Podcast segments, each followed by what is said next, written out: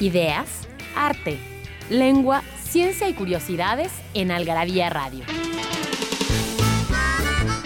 O lo que es lo mismo, una hora de palabras, biografías, inventos, historia, literatura, efemérides, música, letras, frases, cine, datos inútiles, entretenimiento y mucho más en esta dosis de algarabía lista para escucharse.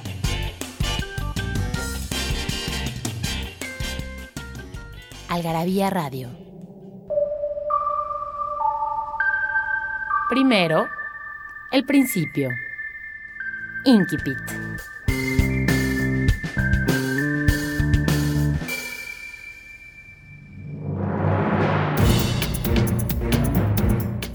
Hola, hola, muy buenas noches, buenos días, buenas tardes, buenas mañanas, a la hora que sea que están oyendo este programa de Algarabía Radio. Mi nombre es Mónica Alfaro y estoy en la cabina con Daniel del Moral, que como siempre está en los controles de este programa.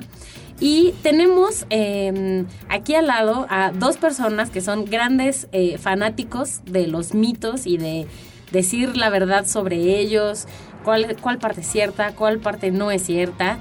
Así que hoy está con nosotros Fernando Monteseoca. Hola Fer. Hola, ¿cómo están? Eh, ya lo han escuchado aquí en varias ocasiones. Y Rodrigo Toledo, que ahora que recuerdo la vez pasada que estuviste aquí, hablaste de mitos de la ciencia con Carlos Bautista. Así es. Y fue un programa muy bien recibido por la gente. Gracias a todos. ¿Y cómo están? Vamos a desbancar más mitos en esta edición. Más mitos que esta vez no son los de mitos de la ciencia, pero son mitos de todos tipos que de los que hemos eh, hablado en otras ocasiones en Algarabía de, de personajes, de qué más de religiones, de qué otros temas. De, Ciencia, salud, De, de, muchos animales. Perfecto, ok. Bueno, pues eh, esto es Algarabía Radio y el día de hoy el programa se llama Aunque usted así lo crea. Y como siempre, vamos a regalar revistas. Lo único que tienen que hacer es escribir a participa.algarabía.com y tienen que ponernos cuáles son los cuatro títulos de nuestra colección mitos. Si no lo saben, solamente tienen que entrar al Algarabía Shop. Ahí hay un apartado que se llama libros y ahí están. Son cuatro. Es, es este, ya una pista. Eh, son cuatro libros y ahí los pueden ver y son, solo mandan participa.algarabía.com cuáles son estos cuatro libros y se van a llevar un paquete de tres algarabías de colección a los primeros 30 que nos manden ese correo. Eh, así que bueno, ahorita vamos a entrar de lleno en el siguiente bloque, pero díganme cuál es su mito favorito del que vamos a hablar. Yo creo que el mío es el de justamente el número de la bestia. Ok, vamos a empezar con ese mito. Empezaremos ¿Cuál con ese. tuyo? No sé si tengo un favorito, Moni. Me, me parecen interesantes muchísimos. Este del número de la bestia me parece que es este pues muy interesante también. Yo creo que el ser humano tiene una concepción del mundo. De repente el que hace la mano hace la atrás y somos este pues como borreguitos Mm. a veces, ¿no? Nos quedamos con la primera impresión o con el, el conocimiento básico y con ese vamos navegando ahí por la, Y además por la pasa vida. que luego pasa como teléfono descompuesto, ¿no? La Muchas veces. Y ahí ya Muchas veces. Hay muchos ejemplos de eso y ahorita los vamos a, a ver. Bueno, pues vamos a ir a una canción entonces. Como vamos a empezar con el mito de la bestia, vamos a empezar con una peta- petición musical que hizo Rodrigo, The Number of the Beast de Iron Maiden. Y no se vayan, esto es Algravia Radio, ahorita regresamos. Porque no hay mejor adicción que la adicción a las palabras. Palabra filia.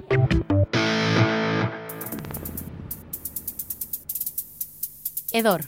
Viene del latín heder. Es curiosa la forma en la que aparece en el diccionario de Nebrija. Hedionda cola, hedionda de boca, de sobaquina.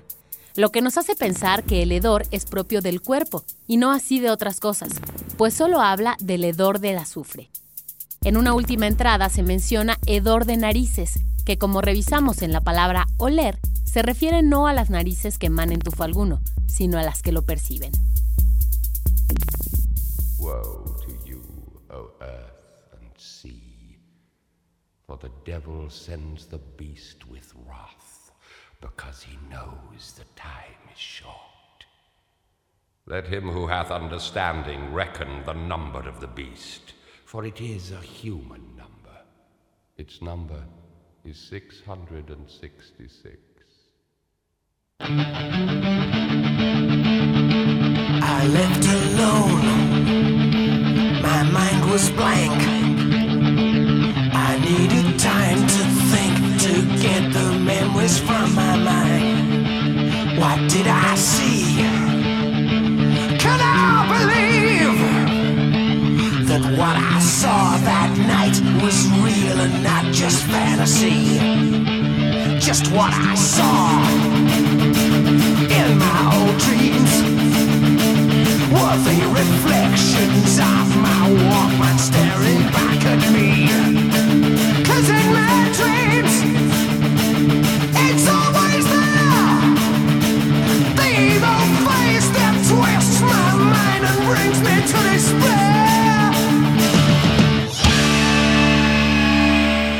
Bueno, así que ya estamos en el mood número de la bestia. El número de la bestia es el 666. Ese es, eh, esa es la idea, ¿no? Ese es el, el mito. Sí, bueno, o sea, está descrito en el, en el Apocalipsis, en, Así el- es. en la Biblia, Y como y el, ¿no es el cierto? 666, Sí. el número de la bestia. Supuestamente es el cuando viene el Apocalipsis, vienen- bajan los a, a darnos a darnos nuestra sentencia a todos. Cuando darnos del, de- del mundo, pues aparecerá ese número con, con este con el demonio, digamos. Así es, o sea, durante lo que lleva ¿no? más o menos la, la iglesia, estos 2000 y cacho años, pues eh, este número, el 666, pues, es la, la estampa del anticristo, ¿no? Lo, lo hemos visto en todas estas eh, iconografías, en las películas, ¿no? Siempre con la canción que acabamos de escuchar, todo es 666, Satán, ¿no? El, el diablo, el maligno. ¿no? Entonces, bueno, justamente pues este número se evita siempre, ¿no? La- pues, es como estos números malditos, el 13, ¿no? Como el 13 en los El 13 en los edificios. edificios. En Japón, por ejemplo, el, el 4 es evitado a toda costa porque es un número que al pronunciarlo eh, suena igual que la palabra muerte. Ok. Entonces el 4 los japoneses lo evitan a toda costa. ¿Cómo se dice? Shi. Ok. Y, y Pero, son iguales. Ajá, a muerte. Entonces eh, Ok. es eh, el- la misma como palabrita casi. Entonces, por ejemplo, si van a Japón, no les extrañe que su número telefónico tenga puros cuatros. Ah, mira, ya yo se aprende algo, eso no lo Así sabía es. yo. Sí, los, Órale. los cuatro se los dan a, a los extranjeros. ¿En serio? Sí, sí, sí. Ok. Ellos prefieren quedarse con un número 8 que es un poco más armónico, ¿no? Ok. Ya saben. Uy, Entonces, pues bueno, el 666 aparece en, en el Apocalipsis 13, 18, ¿no? San y que ha sido traducida de forma errónea. Tenemos aquí como la traducción que dice, aquí hay sabiduría, el que tiene entendimiento cuente el número de la bestia, pues es número de hombre, y su número es 666. Y todo deriva de una mala traducción de un papiro muy antiguo, de 1700 años. Un teléfono descompuesto, un buen papiro descompuesto. No había, copista. no había fotocopiadoras, creo, hace 1700 No. años. ¿Y entonces transcribían o qué? Y Así se es. transcribía pues, el, Los el- copistas, el- ¿no? exactamente y parece que es el 616 616 es el mero mero número de la de la De bestia la bestia, sí, porque, bueno, pues se tienen, eh, se recupera un papiro, ¿no? 1700 años de antigüedad, y se descifró por un equipo de paleontólogos de la Universidad de Birmingham, y entonces, pues ellos dicen que pues, el, el número verdadero de la bestia es 616, ¿no? Pero, pues ya ven que hay personas que lo descubren un poco antes, que, que se meten en estas cosas, que, que son estudiosos, y pues ya eh, pues, en el siglo II, San Irineo de León pues, indicó que esta era la... la la cifra la correcta cifra digamos correcta. el 616 ¿Por qué nadie le hizo caso? ¿Por Pues qué? A lo mejor no Pues es, tenía es más poca es más bonito el 666 ¿no? Sí, ¿no? bueno, pues está la, la otra del 777, ¿no? ¿Cuál? El, de- el número de Dios, o sea que es el 7, entonces pues, es 777, siempre en... en ese es de. Cantiflas el patrullero 777 También, ¿no? ¿ven? A lo mejor de ahí viene que Cantinflas fuera ese Números ese buena número. onda. el 7 es un número cabalístico Sí, así también es, ¿no? así ahora en las garabías niños no sé si lo Sí, lo justamente recientemente publicamos un artículo sobre el peso del número 7 en Algarabía de Niños, que lo pueden encontrar en la revista que está ahorita circulando con unos changuitos en la portada, pero habla de qué tantas cosas son, eh, hacen referencia al número 7. como eh, de los siete mares, de hecho no todo es como de superstición. Eh, Los siete enanitos de Blancanieves. los siete enanitos de Blancanieves. Hay publicado en Algarabía un libro de los números que también viene. Ah, sí, un no libro sé, de los números, claro, sí. de qué- es cada número. Eh, el 3 son tres reyes magos, tres... así. Vamos a Exacto, hablar de eso. los cuatro, los cuatro jinetes del apocalipsis con el cuatro. y Sí, los, es cierto, es no, cierto. Las, las siete, ¿cuántas pestes fueron en Egipto? ¿Cuántas qué? Pestes, siete creo que también fueron. ¿no? Creo que siete. Entonces eh, eh, se juega con la, con la numerología. Numerología. Hay gente avesada en eso que dice que es ciencia. Sí. Yo, no, yo no, no lo creo, pero yo estudio otras cosas. Pero hay gente que sí lo cree y de acuerdo a la fecha en que naciste. Sí, exactamente. es, eh, digo, si no creo en los horóscopos, en la numerología. ¿Qué? ¿No crees en los horóscopos? Pero bueno, No, pues... eh, ya saben que el 666 no es, sino el 616. El 616 y también, pues como dato curioso, Engels, esta persona que escribió El Capital, sí, él mismo, pues también lo señaló en su libro sobre la religión, ¿no? En 1883, igual que el número correcto era 616. o sea, que ya es algo que está bien sabido. Así es, ya lo saben, pero bueno, pues el folclore nos dejará ahí Para quitar ese un mito. rato, ¿no? Bueno, a ver, tenemos después el mito de los cinturones de castidad en la Edad Media. ¿Qué onda con los cinturones de castidad? ¿No existían? Mira, el bueno, todos conocemos o sabemos de, de qué se trata un cinturón de castidad. Supuestamente se le ponía, lo ponían las mujeres porque el caballero, el caballero iba a las cruzadas, iba a dejar a su dama sola y pues había que Asegurarse. asegurarse de que no, no este, que su bicicleta estuviera bien guardada No, en el pues. garage, ¿no? Que, no la pedalearan, entonces había un- cinturones de castidad. Pues esto es, esto es, no es verdad. ¿Qué? Es una falsedad. Los un- cinturones de, un de invento. castidad no fueron inventados en la Edad Media, sino muy posterior. ¿Verdad. Roy? Así es. O sea, esta es una invención de los buenos novelistas del... O sea, pero, Sí, sí, pero no. ¿de dónde venía? Eh, se, se dice que sí, efectivamente había un tipo de pantalones, ¿no? Pantalones de hierro que usaban algunas mujeres florentinas, este, y que digamos que eso es lo que tal vez podría relacionarse con la idea de los cinturones de castidad. Sí, pero no como los tenemos en nuestro imaginario. Exactamente. Estos fueron eran creados ya uso de muy posterior, ya en el siglo, creo que hasta el siglo XVIII más o menos. Para, Sí, pues, había fanáticos, fanáticos del- de, esa edad, del mal llamado oscurantismo de la Edad Media, Ujú. que coleccionaban, coleccionaban objetos de esa época y a alguien se le ocurrió hacer un cinturón de castidad inventando esta, esta historia y los vendía como, como verdaderos. En realidad, en realidad era el cinturón de castidad fue inventado para supuestamente higiene y sanidad del hombre para evitar la masturbación, porque decían que la Sí, masturbación era, pues, te volvía loco Mm, y que te que sangraba y que te Te volvía estéril, los ojos de Dios. etcétera. Entonces más bien era un, un aditamento pa- masculino para evitar masturbación. Mm. Pero de esa Al época del siglo XVII, XVIII, no en la Edad el Media, ¿no? 19, no, en el siglo XV solo están, sí, estos, estos que mencionabas, Mon, eh, que salen en el libro Bellifortis, ¿no? en 1405. Pero pues la onda es que con estos eh, sin, pues, pantalones, las mismas damas eran las que conservaban la llave, nada de que se la Ah, dejaban es- a alguien eso más. está bien. Si tú tienes la llave, pues adelante. ¿no? Ya sabes a quién se la prestas. Bueno, vamos a seguir hablando de, de mitos eh, en este programa de Algravía Radio. No dejen de mandarnos un correo para ganarse algravías de colección a participa.algarabía.com. Ya saben, con los títulos de los cuatro libros que tenemos en la colección Mitos. Eh, los pueden encontrar en la página de Algarabía Shop. Entran a la sección de libros y ahí los van a encontrar. eh, y ya solo nos mandan el mail y se ganan sus revistas. Recuerden que para ganarse las revistas tienen que estar en la zona metropolitana, en Querétaro, en Puebla o en San Luis Potosí, porque les vamos a pedir que pasen a nuestras sucursales a recoger sus premios. Eh, bueno, vamos a ir a una pausa rapidísimo y regresamos.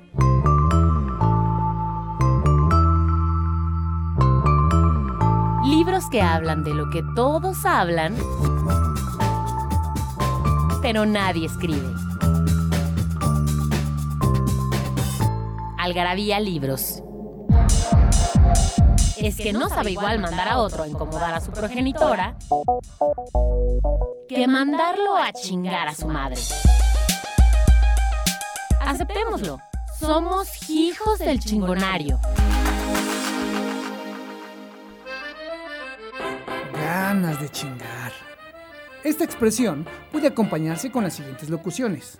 Esas son tengo, tengo unas, que, a, pero que, etc. Esta es una frase que alude al deporte y gusto por chingar al otro. Uno puede tener ganas de chingar o simplemente nace con esa habilidad.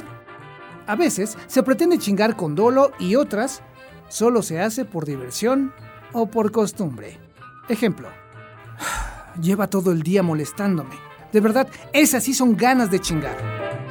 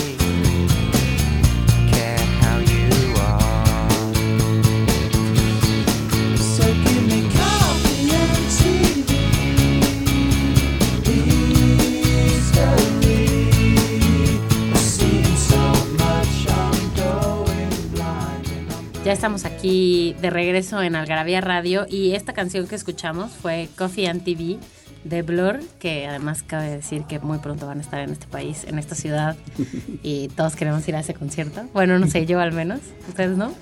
Pues no.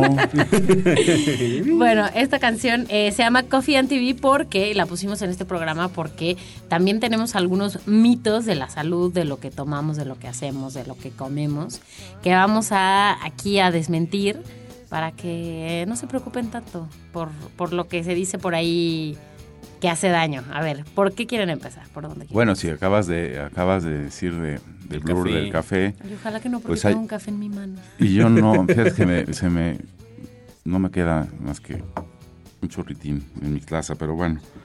El café dicen, hay un mito que dice que hace hace daño el exceso de, bueno, de tomar café, no el exceso, de tomar café, lo cual es un mito.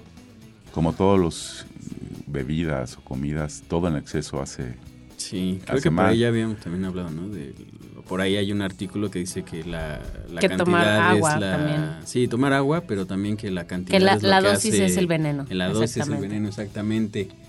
Pues tomarte una tacita, no te pasa nada, pero Sí, o sea, dicen que hasta es favorable para la salud, Así este, es. una o dos tazas al día y, y, pues que es bueno, ¿no? Pues, son- pues tiene cafeína, todos estos, estos este, te prenden, te- De- es bueno para el cardio, cardiovascular. Hay un estudio que las mujeres que toman, que Harvard, que mostró que las mujeres bebedoras de café tienen 30% menos, Menos- probabilidades de sufrir diabetes tipo 2. No, también han probado que el café re- reduce el riesgo de desarrollar el Parkinson, ¿no? Y eh, cáncer de colon también, pues igual limpia por ahí. No, y de hecho, este, digo yo que sufro de gastritis, colitis y demás. La última vez que visité al gastroenterólogo, debo decirles que me dijo, no tomes mucho café, pero tampoco dejes de tomarlo, porque te hace muy bien. Claro, No, O sea, no, en tiene general, a Ya tenemos una validación médica. Gracias, aquí. doctor, gracias. No, bueno, en Yo no he general, encontrado un doctor que me diga lo mismo del whisky. eh, híjole, no, no puedo ayudarte. Te ofrezco nada más lo del café, es la autorización que se me dio. Bueno, hay café irlandés que lleva whisky. Bueno, Bueno, puede ser. puede Bueno, ser. dicen que el café irlandés tiene los, los cuatro elementos básicos para el sustento humano A ver, ¿cuáles de alimenticios. Pues tiene alcohol, grasa, azúcar y cafeína. Ya que más se necesita. ya con eso. Un par ¿Para de cafés otras irlandeses cosas? en el día y ya estás listo. Exacto. No, bueno, y de hecho, o sea, hablando sobre el café, eh, hay algunos libros, ¿no? Por ejemplo, está este libro Café, Té, Chocolate y el Cerebro de Astrid Nellig, que habla sobre un estudio que muestra que el café no solamente tiene una gran cantidad de antioxidantes, sino que su consumo también reduce el riesgo de desarrollar cirrosis alcohólica. Eso no está, quiere decir comprobado, que por eso pegar al después de- otro. Bueno, si está el estudio. Ahí se dice el estudio ya. La tradición del cafecito después de la borrachera. Habría que ver bien los detalles del estudio. Para no entrar ahora. Es que si nos ponemos muy, muy, muy tiquismiquis, no vamos a llegar a ningún lado. es verdad. Bueno, a ver, ¿qué otros mitos de Por la ejemplo, salud? en el mitos de la salud tenemos comer huevo aumenta los niveles de colesterol. Es verdad que la yema tiene cierto grado de, de colesterol. Pero, eso de que pues, pidan sus como omelets con clara y eso. Sí, Pues la el- clara, ¿no? Exacto. Pues el- tiene colesterol, pero no más que, que al- algún otro alimento. Volvemos a lo mismo con lo de los alimentos y bebidas. El exceso es lo que te, si te comes en el desayuno cuatro huevos con tocino, etcétera, pues Claro. algo mal te harán, ¿no? Sí, aparte la, la yema tiene lecitina, ¿no? que es eh, un fosfolípido y un compuesto que inhibe la completa absorción de la grasa que tiene el huevo. Entonces, Mm, pues realmente no, o sea, la, eh, O el sea, huevo es como tiene... que vas a absorber no, toda la grasa del huevo. tiene como 1.5, 1.6 eh, gramos de ácido graso el huevito, entonces pues tampoco es El que huevito. digas, sí, el, el delicioso huevito. Que no, no, no es nada, para nada eh, causante de, de enfermedades eh, cardiovasculares, ni, o sea, no, no se ha comprobado una relación entre enfermedades coronarias y el consumo de huevo. Y eso es bueno para México, porque México es. es. el primer es el primer consumidor de huevo en el mundo per cápita. Aunque conseguir huevo cuesta uno también, ya en, esta, en estos tiempos. Pero sí, pero en sí, México es de los pocos sí, países donde se desayuna, se come y se cena Huevo. huevo. Sí, es O sea, hay, hay alimentos, platillos con huevo Sí. para cualquier hora Aunque del yo día, así etcétera. comer, o sea, a la hora de la comida, comer huevo, no, pero efectivamente muchos platillos están preparados con huevo. O puedes comer, hay gente que come hue- huevos ahogados o huevos, no sé, a la hora de la comida. Con machaca. O con machaca, etcétera. Entonces sí, eh, bueno, a mí como sea, a mí como me encanta. Escuchen no, este programa sea. en la hora del desayuno. Ajá. Por favor. Ese es un mito, el del huevo. El, el chocolate causa cáncer, cáncer, Acné. ¿eh? Ah, Acné. Bueno, ahora ca- causa cáncer, dicen que todo, Todo. ¿no? Que el Todo celular, que el sí. microondas, que El subirte al metro, que este, comer papitas, todo causa cáncer. Pero Puede ser, no lo sé, pero eh, vamos a hablar del chocolate que causa acné. Y no, dicen los estudios que no, No que la, la grasa del, por supuesto el chocolate tiene, tiene grasa, ¿no? Así es. Pero no hay evidencia de que el chocolate, el azúcar, el aceite, las semillas, la leche o cualquier otro alimento cause, cause acné. No, bueno, pues el acné tiene muchos orígenes, ¿no? O sea, no, no es nada más eh, que te comas algo, eh, puedes tener ahí las hormonas, ¿no? Bacterias, eh, estrés, también hay personas a las que les sale Y acné por genético, ¿no? estrés, Genético, pues.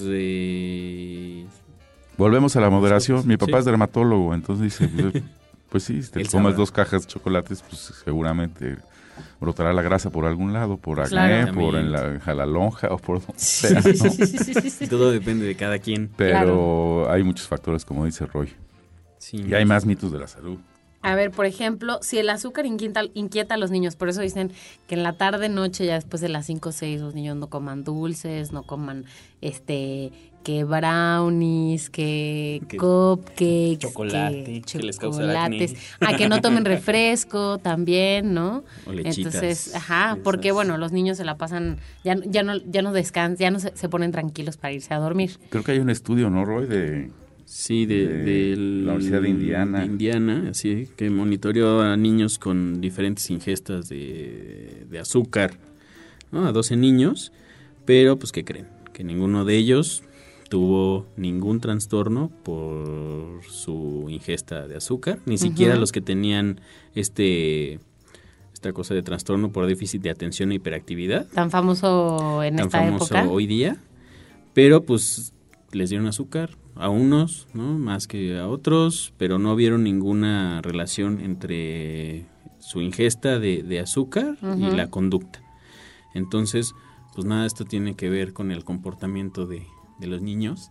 No quiere decir que les den este pingüinos a los no, no, niños no, no. en la noche, porque pues eso causa otros otros problemas. males. No, no, no Otros que males que en tienen las- que ver más con, que- con Obesidad creación de hábitos que ¿no? provocan obesidad. Pero eso de que se va a poner loco porque le des azúcar, no, el niño ya es loco por Porque naturaleza. así, así le salió. Así es. Este estudio eh, fue publicado por el British Medical Journal, como decían en la Escuela de Medicina de la Universidad de Indiana. Eh, así que, bueno, hay, claro, en todas las universidades hay estudios de muchas cosas, pero Sí. parecen, pero, pero cuando se hacen en este tipo de universidades, tal vez parecen ser un poco más confiables, ¿no? También. Pues sí, sobre todo si está publicado por el, por el British Medical, al- algo, algo, no cualquier, digo, no cualquier estudio ¿no? O investigación científica puede ser publicada simplemente No, porque la mandas a una revista y menos a la British, ¿no? Así Bueno, es. y otro que tenemos acá es el típico de se, debe- se deben beber ocho vasos de agua al día. Se debe beber agua, como, digo, pues si no tomamos agua nos... Se debe beber nos agua, eso está Sí, claro. Está claro, pero, Pero- no hay un estudio que diga que son 8, 6 o 12. No, de hecho, dijeron que pues, 8 es como un número ahí, ahí se va. Dijeron, ¿cuántos? 8. 8, está bien. 8. ¿Te late ocho? Sí. ¿Te va. late ocho? Va. Pues sí, yo, yo probablemente tomo más que eso de agua, pues todo el día estoy tomando agua durante la mañana, pero no es por gusto, Ujú. porque me gusta, pero no hay, puedes conseguir agua por, por medio de los alimentos, las frutas, las verduras, el té, el café. Entonces, no, esto, esto, esto de, de, este, endiosar al agua Sí. como, el, como la bebida mm, por excelencia panacea. para la panacea que va a curar de todo, pues tampoco. No, bueno, y además también depende de eh, la estatura de cada quien, del peso de cada quien, la cantidad que cada uno necesita y sobre todo también de las actividades que cada uno hace, ¿no?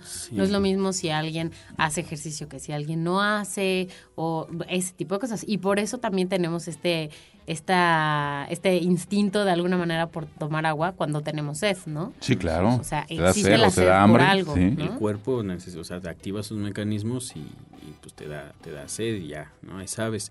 También si tomas mucha agua, se te pueden ir ahí los minerales. Claro. Entonces no está padre. Sí, pones a te- trabajar los riñones, etcétera, ¿no? que, que, que te Sí, esto también, este, este mito de ahora de que todas las aguas son bajas en sales, etcétera, pues el agua siempre tuvo sal, ¿no? Entonces ahora estamos perdiendo sales por estar tomando esta agua súper pura Ajá. y el, y, el, y el cuerpo necesita los Necesita los minerales y las sales del, del- del agua, ¿no? Bueno, así que estos fueron algunos de los mitos de la salud que vamos a tocar en este programa. Eh, vamos a hacer un corte rapidísimo y regresamos a seguir hablando de mitos. ¿No sabes dónde ¿No es acierto Algarabia Adicción? Dónde es acierto Algarabia Adicción? En Algarabia Shop conviven todas nuestras publicaciones, objetos y mini almanaques. De los creadores de Algarabía y El Chingonario, Algarabía Shop. Palabras para llevar. www.algarabíashop.com En Algarabía Radio queremos saber lo que piensas. Encuéntranos en Twitter como arroba algarabía y en Facebook e Instagram como revista algarabía.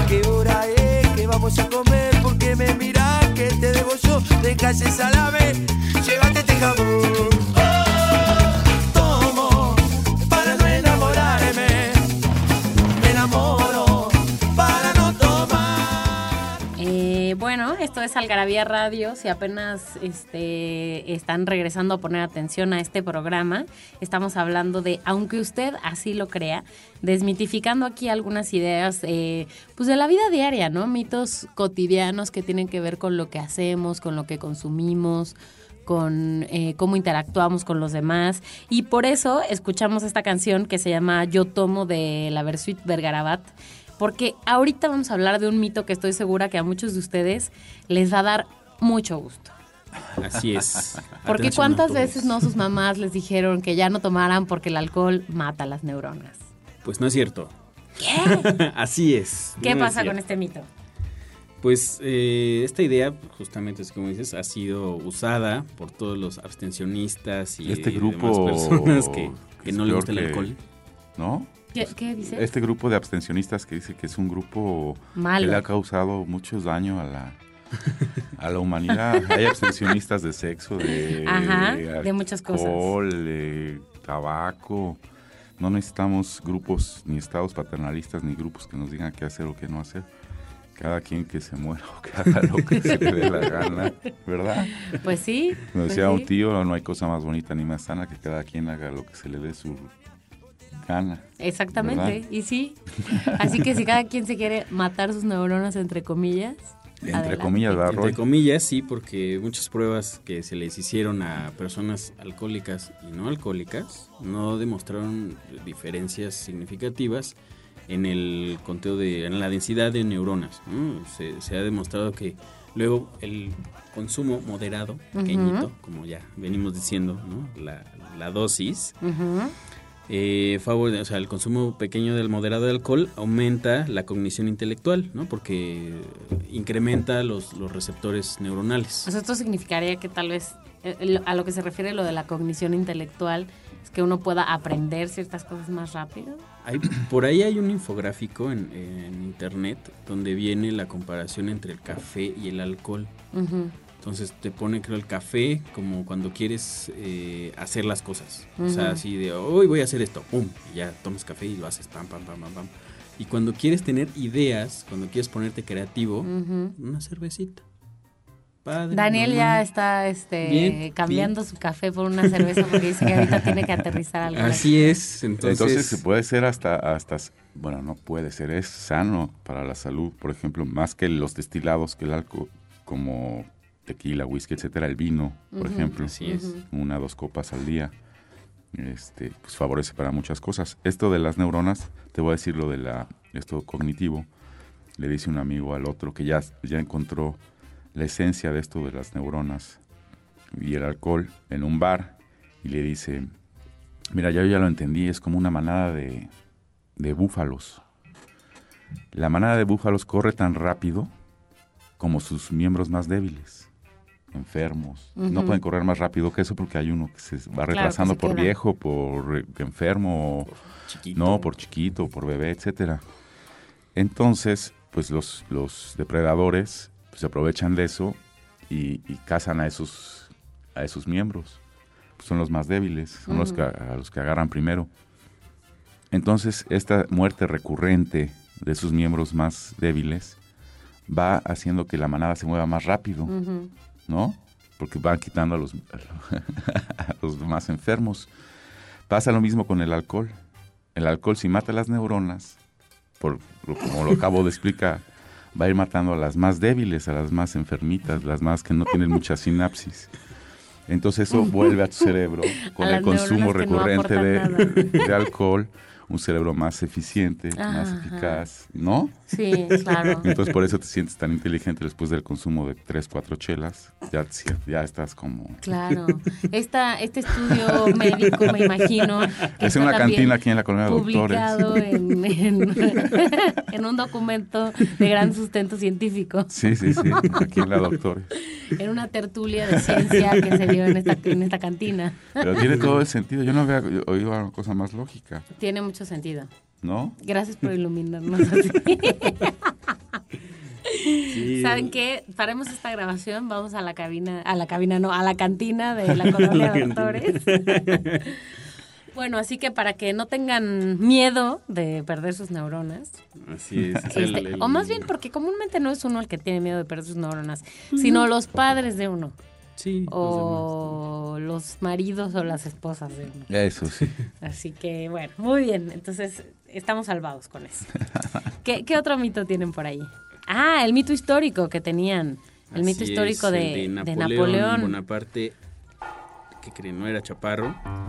Se dice que era un hombre muy chaparro, ¿no? Sí, pero... Tampoco era muy alto, pero ahorita vamos No, a explicar no, por qué. como un hombre ahí este, promedio, pero pues eh, en la mayoría de, de los eh, representaciones de Napoleón ¿no? que, han llegado a nosotros, pues se lo ve como una, un personaje muy de, corte, de muy corta estatura, gordito, ¿no? Calvo. Pero pues no era así. No. O sea, ahí, ahí tenemos las pruebas de, la, de lo que puede hacer la propaganda La, la publicidad. la publicidad desde entonces. Lo que pasa es que Napoleón, bueno, para mí puede ser el personaje histórico que más me, me atrae. Fue una superstar en su época, fue un gran militar. Un gran estratega. Sí, sí, sí, ganó muchísimas batallas. Su campaña en Egipto fue fabulosa. Todavía hay en el, en el Louvre hay, están todos los el obelisco, muchas cosas que hay que se trajo de Egipto. Entonces llegó como superstar a- cuando regresó a Francia de Egipto. Entonces, bueno, pues era adorado y le, le dedicaban canciones, Beethoven, Sí, una pues, sinfonía, ¿no? tres. ¿no? Le compuso la- Entonces, la pero pues la, la, esta megalomanía, pues también lo fue perdiendo un poco hasta que se declara emperador.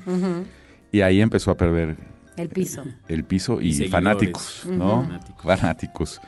Y pues de ahí ya viene su, su decadencia y cuando pierde con el imperio británico, que era la famosa batalla de, de Waterloo, pues ya se viene para abajo y pues la historia la escriben los, los ganadores, ¿no, Roy? Sí, así es. Entonces, pues lo- los primeros que empezaron a, a denostar su imagen pues fueron los pintores. Entonces, fíjense en una, si, si pueden buscar ahí eh, la pintura de Napoleón cruzando los Alpes, de Jacques-Louis David, de, por ahí de 1801, que la pintó. Vean es- ese Napoleón ahí todo gallardo, ¿no? Montado en su, en su caballo. En y su famoso caballo blanco. blanco.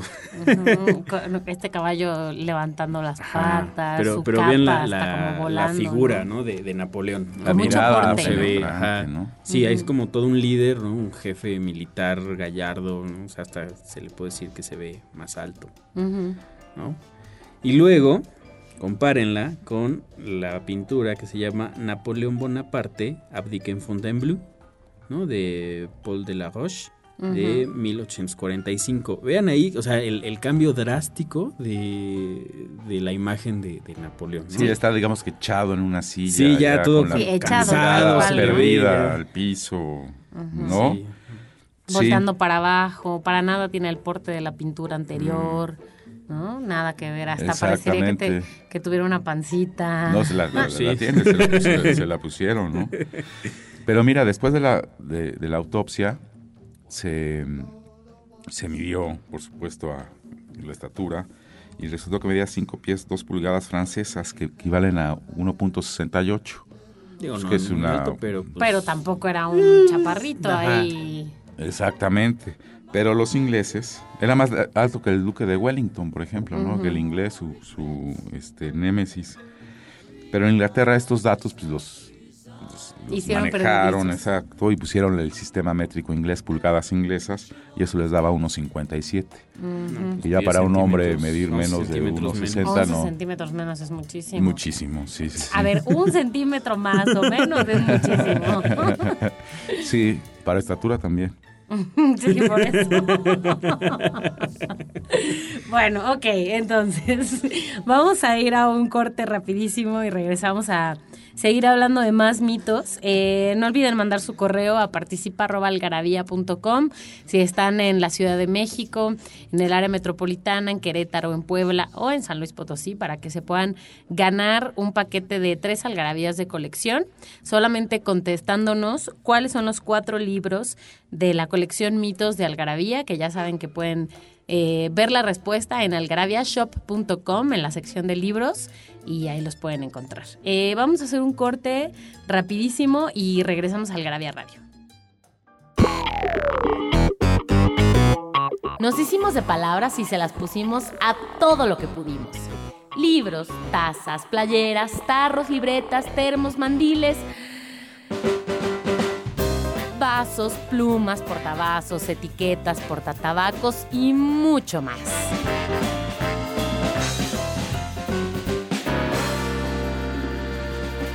Objetos irresistibles en algarabíashop.com. Perdido en la traducción. Chipil. Del náhuatl chipitl, chipil, niño intranquilo que reclama mayores mimos por el nuevo embarazo de su madre. Por extensión, persona que desea ser mimada. Aunque la palabra mimar sí tiene traducción a otras lenguas, el término que define a aquella persona que, por estar sensible, triste o faltaba más, por la razón que sea, desea recibir cariñitos o ser apapachado, es exclusivo del español. Ah, ya, no me molestes. ¿No ves que ando chipil?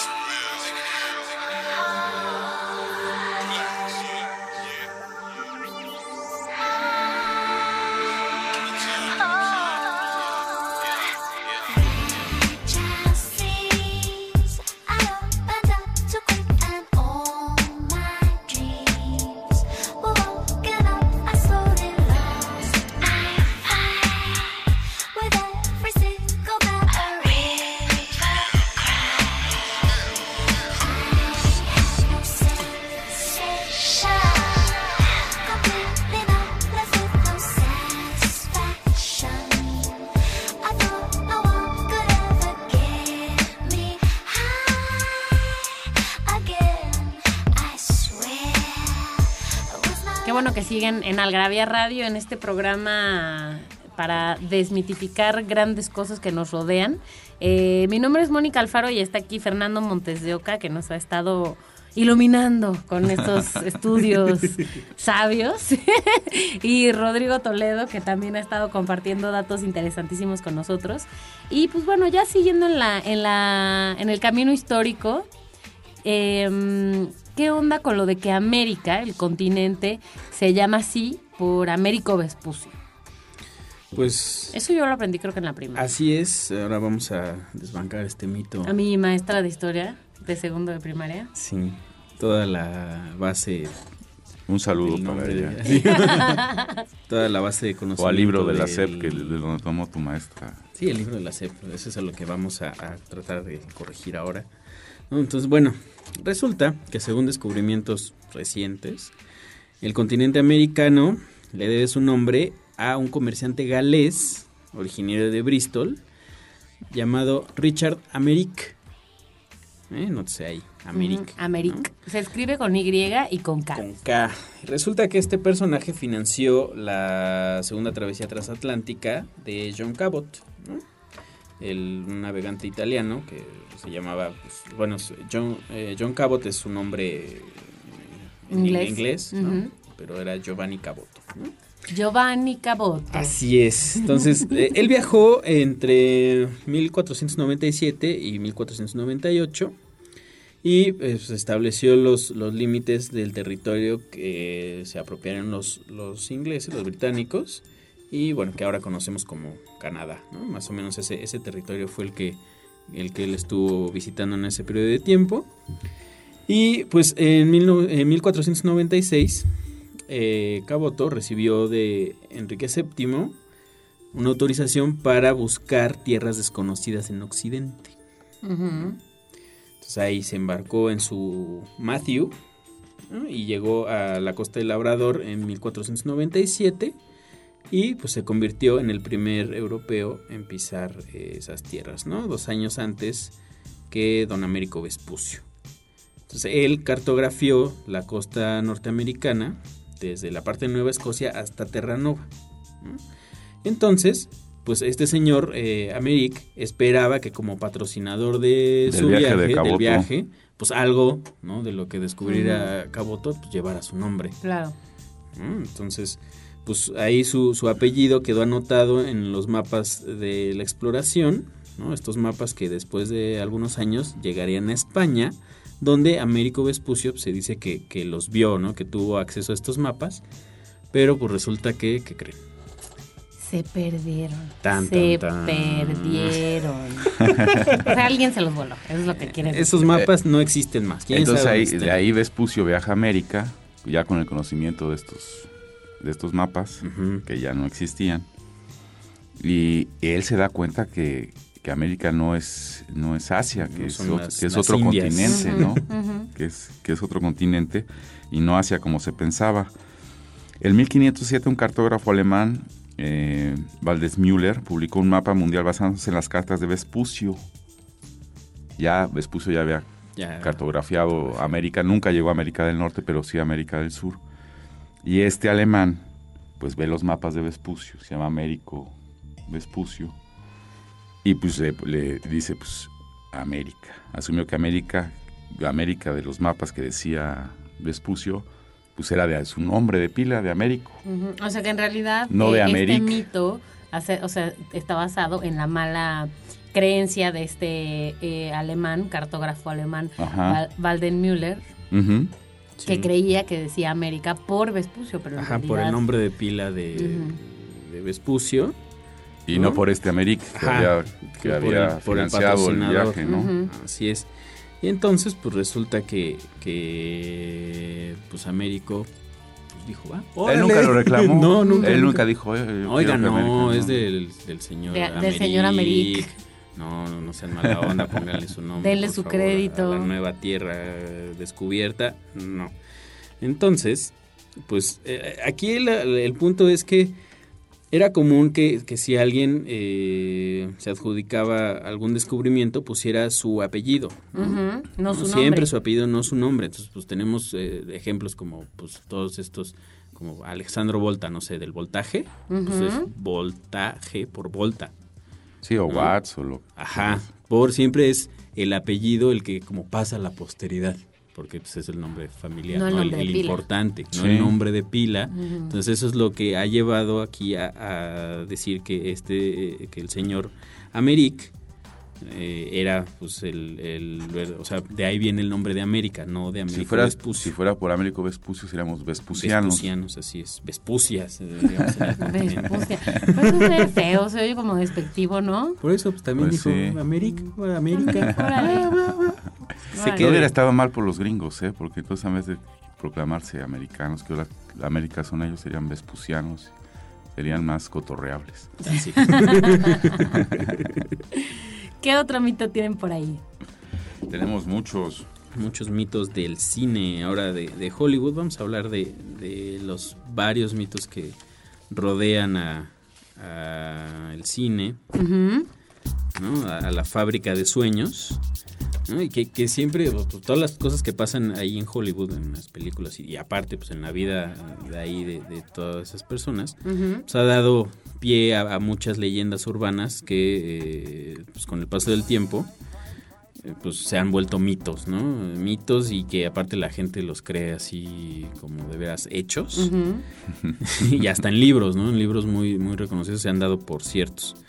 Entonces, eh, pues uno, empecemos con una de las películas eh, más icónicas y que es el, el Mago de Oz. Y el mito dice que uno de los enanos de- del Mago de Oz se ahorcó en el estudio de grabación Estamos hablando de la versión... de este, 1939. de sí, 1939. la, la- Sí, con Judy Garland, ¿no? Ajá, exactamente.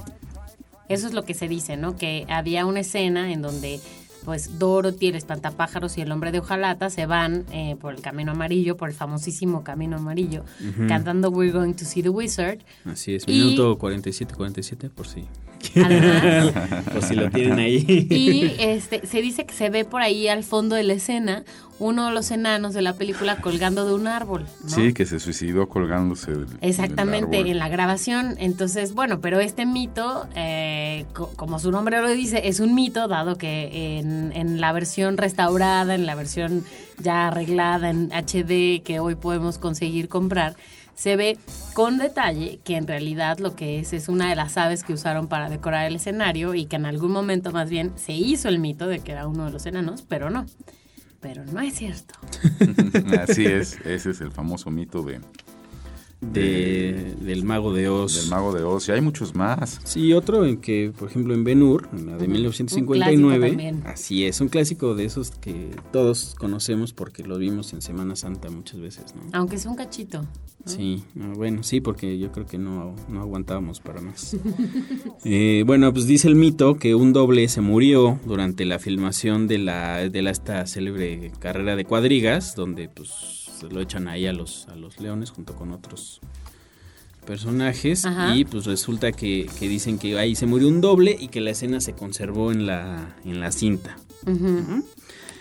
Eh, pues resulta que este rumor pues, se difundió por más de 50 años y se originó debido a un accidente que ocurrió en la filmación de otra de las películas de Ben Hur, la anterior, eh, Ben Hur A Tale of the Christ, de 1925. Ujú. ¿no? Y cuando en la batalla naval uno de los incendios se salió de control y pues bueno, los extras, las personas que estaban ahí tuvieron que saltar al agua. ¿no? Pero pues ya saben, la prensa sensacionalista dijo que pues los extras habían muerto y entonces que ahí se había hecho como toda una Siempre la tragedia, vende más que, ajá, que otra cosa. El morbo. Así es. Entonces, pues resulta que pues, ahí se quedó este, este mito. Y cuando se filmó la versión de 1959, eh, William Wyler, eh, quien fue el que la filmó, tomó muchas precauciones para evitar justamente cualquier accidente Ujú. ¿No? parecido al de, al de su antecesor, así de la de 1925. ¿no? Entonces, pues la batalla naval se filmó con modelos a escala, las escenas más peligrosas de la carrera, esta de cuadrigas, se usaron muñecos en lugar de dobles, pero pues nada. La prensa sensacionalista prensa. repitió los rumores ¿no? de 1925, ¿por qué no? Y pues volvieron a ser tomados como, como ciertos. Seguramente hubo más de una persona que fue a ver la película por eso, o que ve la película por eso, así que... Sí, a lo Sí, mejor no les fue tan mal. No Sí. fue tan- Vamos, de los- a ir a, ah, vamos a ir a un breve corte y regresamos para contar otro mito de, del cine y ya terminar con este programa de mitos. Ya venimos. Nostalgia en pequeñas dosis. Algarabía para recordar.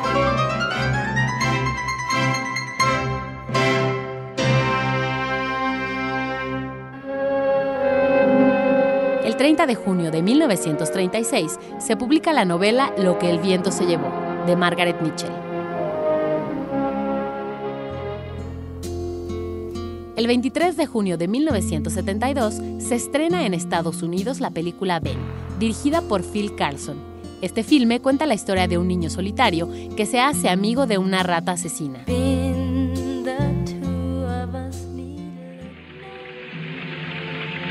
El 10 de junio de 1990, en Perú, Alberto Fujimori gana las elecciones presidenciales en la segunda vuelta. Su rival fue ni más ni menos que el escritor Mario Vargas Llosa.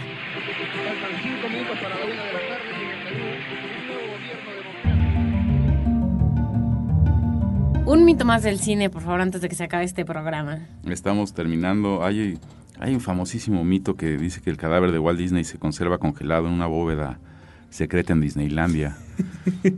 Sobre Walt Disney hay muchas, Hay hay, muchas hay muchos mitos y hay muchas realidades que no sabe Que superan a la ficción. que superan a la ficción. Si era, no era un personaje tan tan amigable como se ve, como se veía en las Así es, en no, las pues, películas, ¿no? Empleó a muchos ilustradores, ¿no? Sin, sin darle su crédito, se robó. Era un negrero. ideas.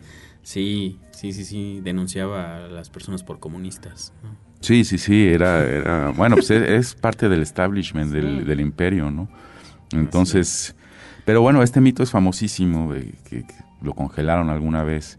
Sí, de que, de que Y- está criogenizado. por Y ahí. sí, y no hay ninguna prueba. Yo creo que es, es así de simple, simple rumor. Ni siquiera hay algo parecido al como este enano que se veía medio colgado o, o algo, Algo ¿no? que dejara ver entre el...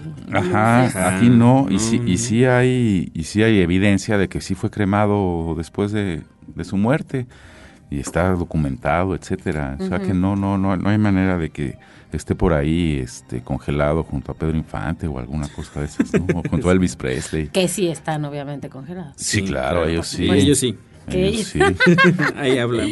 Que ellos sí. Vendremos Bueno. en otro programa a hablar de ellos. Nos quedan cuatro minutos para terminar este programa. ¿Qué otro mito quieren decir eh, antes de que se nos termine el tiempo? Pues uno, yo creo que está también muy, muy arraigado, que los camellos ¿no? y los dromedarios almacenan agua en sus, en sus jorobas. ¿no? Por lo menos eso Ujú. luego te decían, es que esos llevan agüita, por eso no les Porque sed como en están en el por eso desierto. aguantan desierto, 40 por eso, ¿no? sí, aguantan Ujú. un montón sin, sin tomar agua.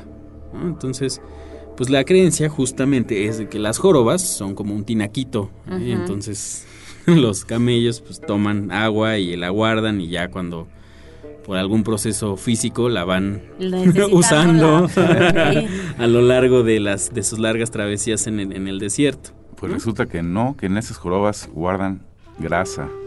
Así que es. sirve, es así les sirve como a todos nosotros nuestra panza, nuestra pancita que tenemos. ¿Cuál? Para en épocas de, de sequía, de escasez. escasez, do- ten- tengamos de dónde De dónde de sacar dónde- energía. Exactamente. Pero los camellos en verdad sí aguantan mucho tiempo sin, sin tomar agua. No es porque tengan agua en las jorobas, sino que cuando toman agua pueden tomar 200, 300 litros de agua, ¿no, 200 Roy? así es. Sí, y aparte, pues no, ellos no sudan, ¿no? En tanto, pues su temperatura corporal no pase de los 40 grados, entonces pues ahí se ahorran también agua, no, Agua. no la, no la desperdician, ¿no? No- En sudar, eh, no la desperdician en sudar. No, pues evitan la deshidratación, ¿no? Ujú. O sea, entonces pueden soportar más de 5 días sin agua. Más de 5 días, pero pues sí, como, como decía eh, Fer, pues a la hora de llegar a un oasis, Literal, a un a un oasis en el desierto. se, se toman más de 200 litros de agua y entonces por ahí pues viene esa fama de de, De que ahí la guardan. tinacos ambulantes pues, algo en algún lado la deben de guardar no Pues Así no, es, en pero sus no. no. En otro lugar, pero no en sus jorobas. Así Así es. es. Bueno, pues este programa está llegando a su final. Eh, gracias por haber estado con nosotros. Daniel, gracias por estar en este programa como en todos los programas. Eh, bueno, en Algarabía hemos publicado más de estos mitos. Nos quedaron obviamente muchos sobre la mesa, nos quedaron más mitos sobre la salud, eh, mitos sobre el consumo del aguacate, más mitos sobre el cine que están muy interesantes el mito de si los terremotos se miden o no en grados Richter. Bueno, hay muchos mitos de los que hemos hablado en Algarabía y que pueden encontrar en la sección, aunque usted así lo crea, de nuestra revista. Y obviamente en algunos por ahí en, nuestra, en nuestros libros de mitos, de los que justamente es la pregunta del día para ganarse Algarabías de colección. La pregunta, se las recuerdo, es cuáles son los cuatro títulos de la colección mitos eh, de Algarabía. Los pueden encontrar en la página de Algarabía Shop, en la sección de libros, ahí pueden encontrar los títulos y solo tienen que mandarlos a participa.algarabía.com para llevarse eh, su paquete de Algarabía si están en el DF, Querétaro, Puebla y San Luis Potosí. Eh, muchas gracias por estar aquí. No, muchas gracias a ti, Moni. Ya sabes que somos este, aficionados y fanáticos de Algarabía. Cuando nos invites, aquí estaremos. Yo los invito con mucho gusto y ustedes que nos están escuchando, no dejen de decirnos qué temas quieren que toquemos, los consideramos, los tomamos en cuenta. y les prometemos que los vamos a ir agendando en cuanto en cuanto podamos. Eh, bueno, pues ya, ya saben que si escucharon este programa en la página de Código Ciudad de México o en la página de Algarabía se pueden inscribir, eh, suscribir al podcast en iTunes para que no se pierdan ni un solo capítulo y los tengan descargados automáticamente. Muchas gracias por escucharnos. Mi nombre es Mónica Alfaro y pues ahí los estamos leyendo. Adiós.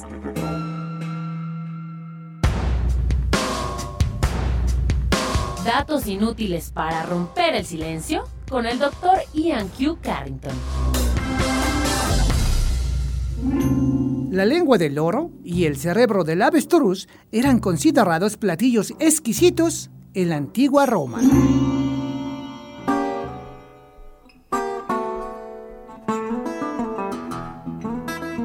Esto fue Algarabía Radio.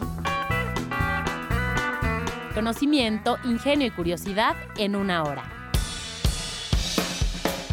Porque la cultura no solo está en las bibliotecas, museos y conservatorios. Algarabía Radio.